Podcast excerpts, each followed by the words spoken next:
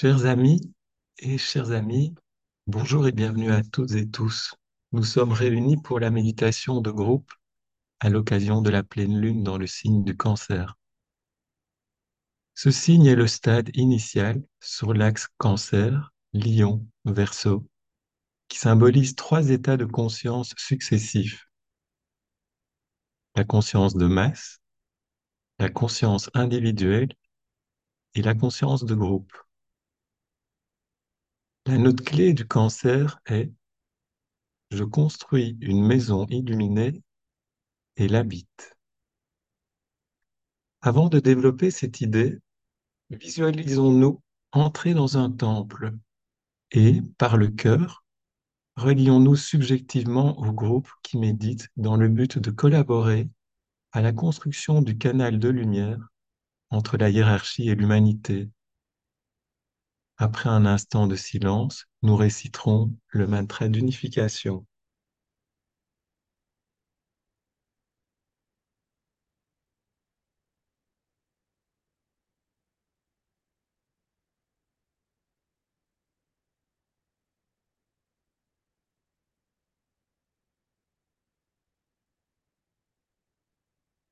Les fils des hommes sont un, et je suis un avec eux. Je cherche à aimer, non à haïr. Je cherche à servir et non à exiger le service dû. Je cherche à guérir, non à blesser. Puisse la souffrance apporter sa juste récompense de lumière et d'amour. Puisse l'âme dominer la forme extérieure et la vie et toutes circonstances et révéler l'amour qui gît sous les événements du temps que la vision et l'intuition viennent. Puisse le futur se révéler. Puisse l'union intérieure triompher et les divisions extérieures cesser. Puisse l'amour prévaloir et tous les hommes s'aimer.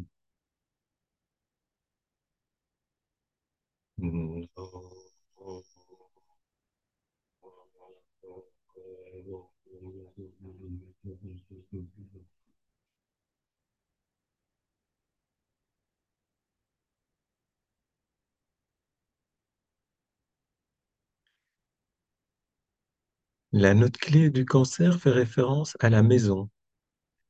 Celle-ci comprend trois niveaux en lien avec les trois états de conscience. Le premier concerne la conscience de masse. Elle s'exprime particulièrement dans ce signe d'eau.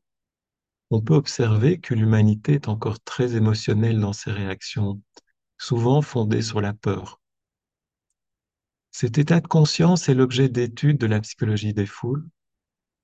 Si l'on observe le comportement des individus au sein d'une foule, on peut remarquer certains phénomènes semblables à une transe collective. L'instinct prend alors le dessus sur l'intellect et des mouvements de foule incontrôlés apparaissent, suscités par des vagues émotionnelles qui submergent le libre arbitre des individus. Les individus groupés en masse agissent dès lors sans réflexion. On dit d'ailleurs que la foule ne pense pas. Elle subit des influences externes et réagit avec instinct et émotion. Les masses médias apparus au XXe siècle représentent un puissant outil d'influence sur la société auquel il faut ajouter aujourd'hui les réseaux sociaux numériques et demain s'additionnera également l'influence de l'intelligence artificielle.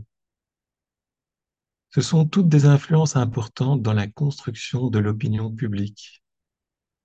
De plus, la conscience de masse comprend tous les conditionnements sociaux, culturels, idéologiques et religieux véhiculés par les traditions.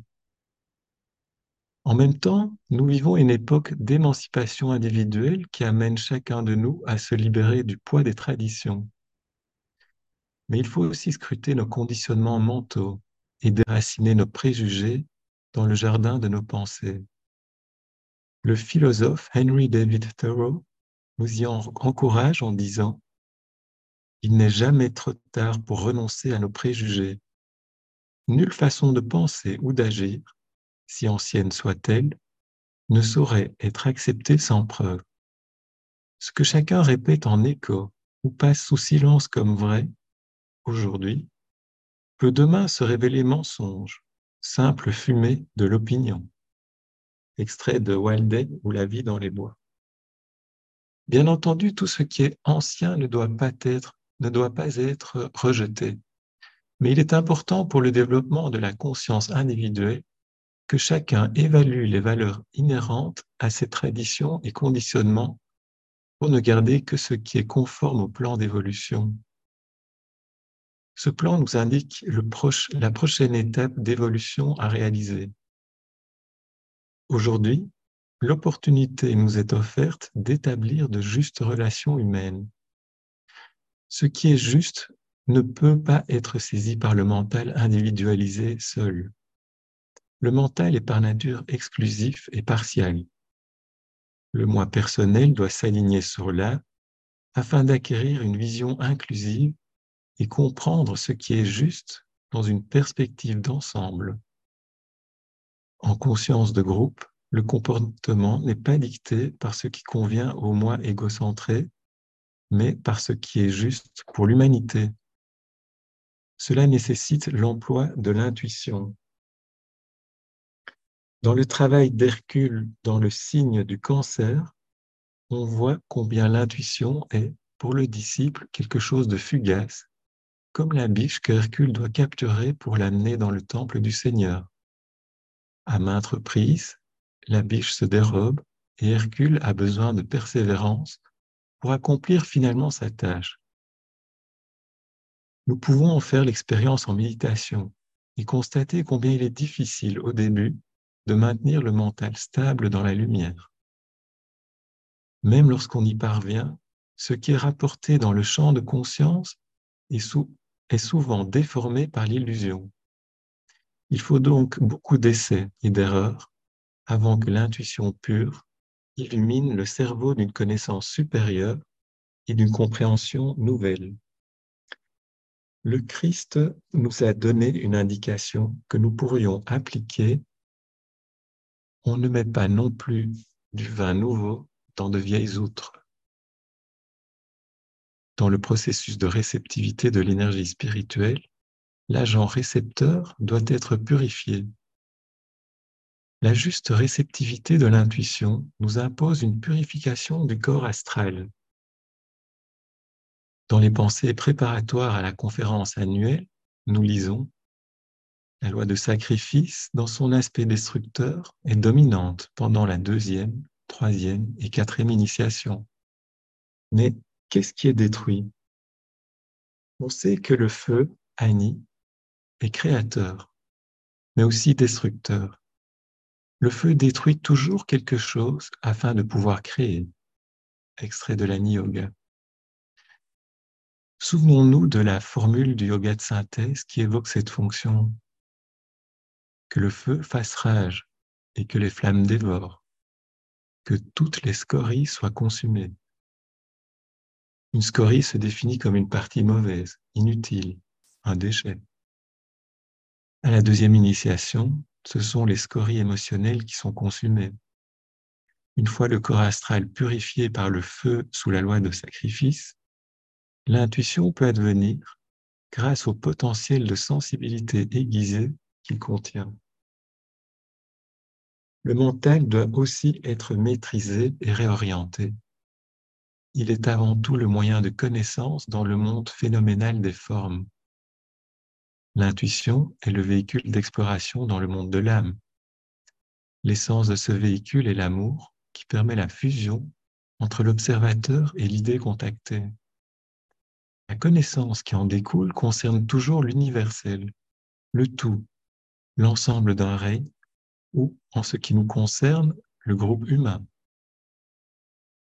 Cette connaissance est donc en rapport avec les lois de l'âme et les règles de groupe qu'il convient d'appliquer pour approfondir l'alignement entre le moi et l'âme, entre l'humanité et la hiérarchie. En somme, la maison que nous cherchons à bâtir ou à rénover et à purifier comprend trois niveaux. Le premier, celui de la conscience de masse, ancrée dans l'instinct. Le deuxième, celui de la conscience individuelle, gouverné par l'intellect. Le troisième, celui de la conscience de groupe, inspiré par l'intuition.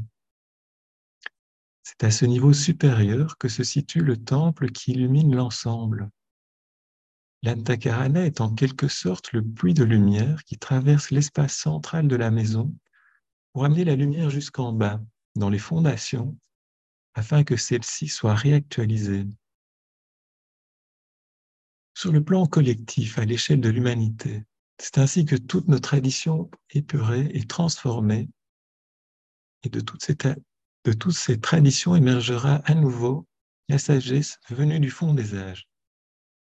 Alors seulement nous vivrons pleinement les énergies du Verseau. En attendant, méditons sur la pensée semence du signe du cancer. Je construis une maison illuminée et l'habite. Méditation d'approche de la hiérarchie lors de la pleine lune. Laissez pénétrer la lumière. Notre clé, celui qui regarde la lumière et demeure dans son rayonnement est aveugle aux événements du monde des hommes. Il avance sur la voie lumineuse, vers le grand centre de l'absorption. Mais celui qui ressent le désir ardent de prendre ce chemin aimant tout de même son frère sous la route d'ombre, se retourne sur le socle de lumière et prend l'autre chemin. Il regarde vers l'ombre.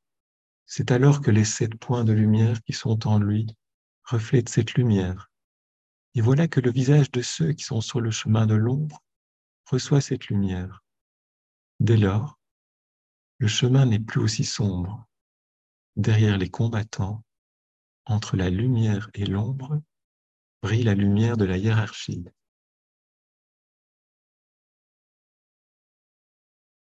Fusion de groupe.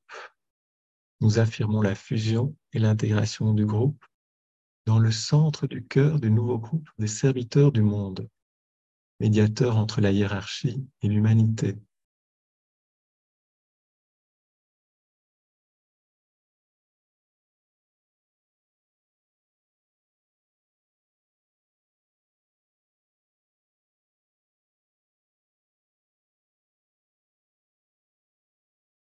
Je suis un avec mes frères de groupe et tout ce que j'ai leur appartient.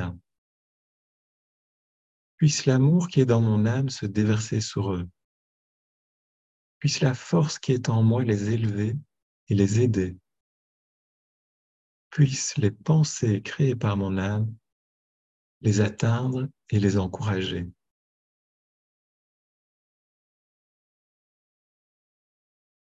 Alignement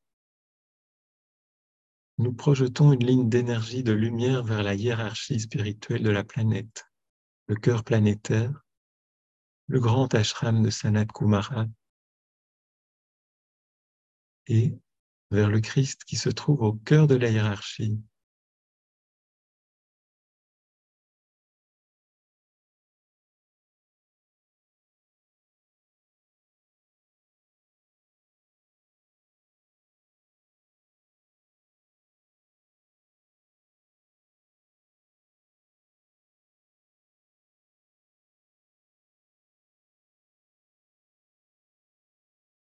Étendons la ligne de lumière jusqu'à Shambhala, le centre où la volonté de Dieu est connue.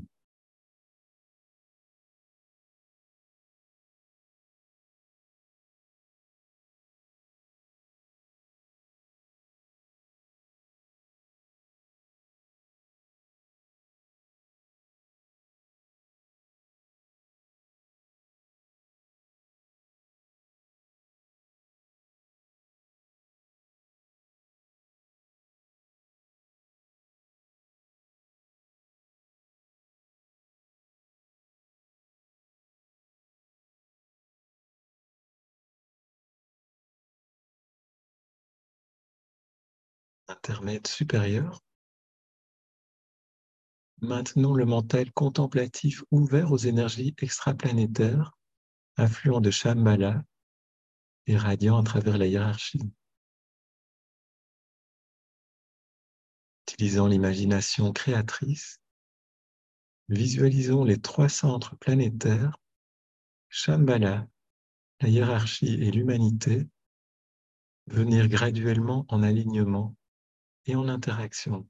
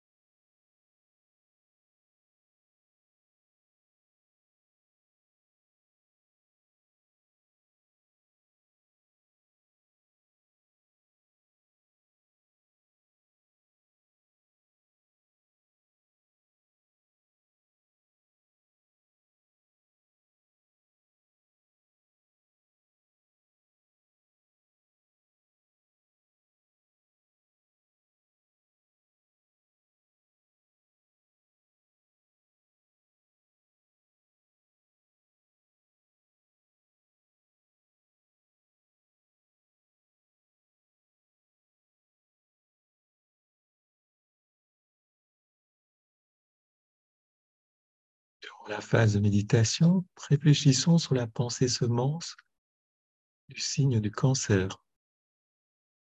Je construis une maison illuminée et l'habite.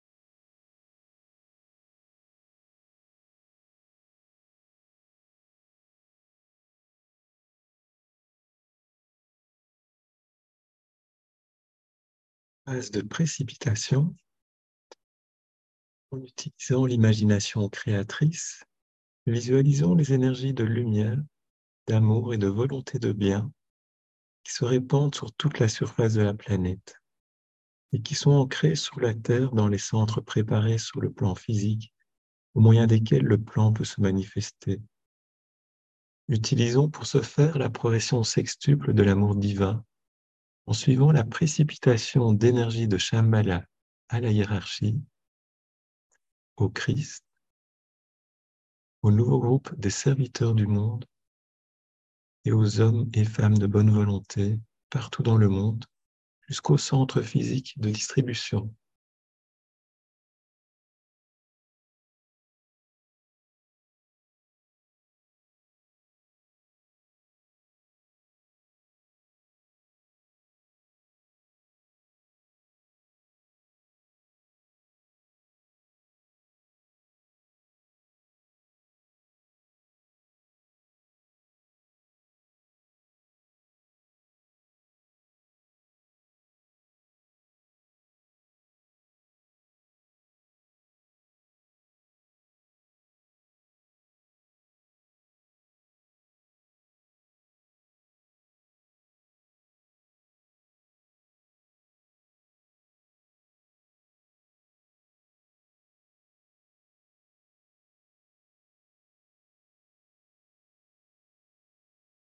Intermède inférieur, recentrons la conscience en tant que groupe dans la périphérie du grand ashram. Affirmons ensemble au centre de tout amour, je demeure. Depuis ce centre, moi, l'âme, je me tourne vers l'extérieur. Depuis ce centre, moi, celui qui sert, je travaille. Puisse l'amour du soi divin se répandre en mon cœur, à travers mon groupe et dans le monde entier.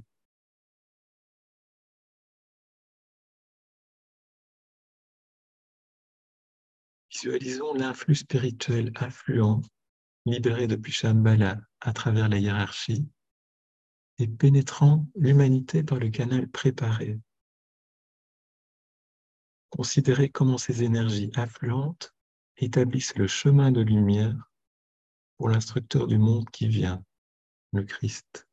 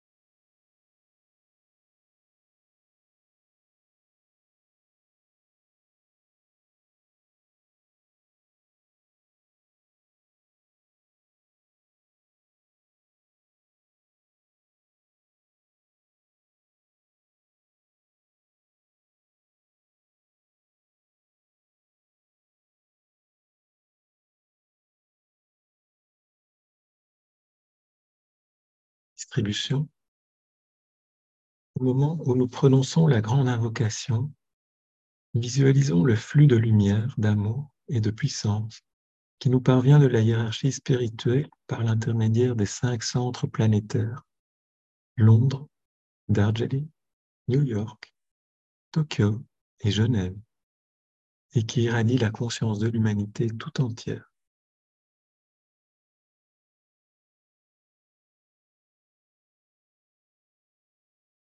La grande invocation du point de lumière dans la pensée de Dieu, que la lumière afflue dans la pensée des hommes, que la lumière descende sur la terre.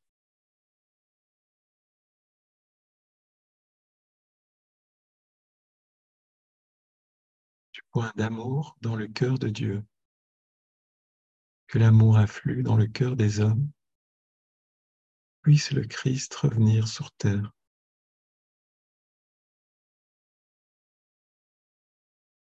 Du centre où la volonté de Dieu est connue, que le dessein guide le faible vouloir des hommes, le dessein que les maîtres connaissent et servent.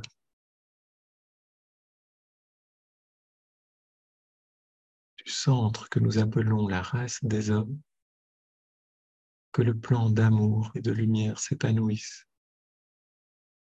Et puisse-t-il sceller la porte de la demeure du mal Que lumière, amour et puissance restaure le plan sur la terre.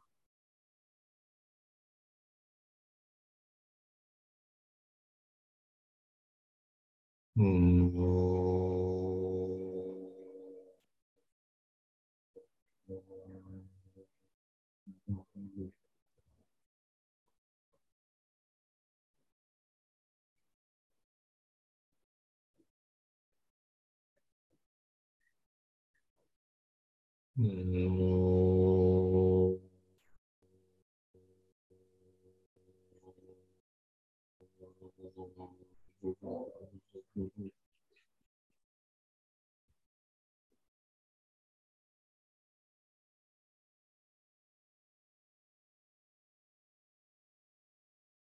Namo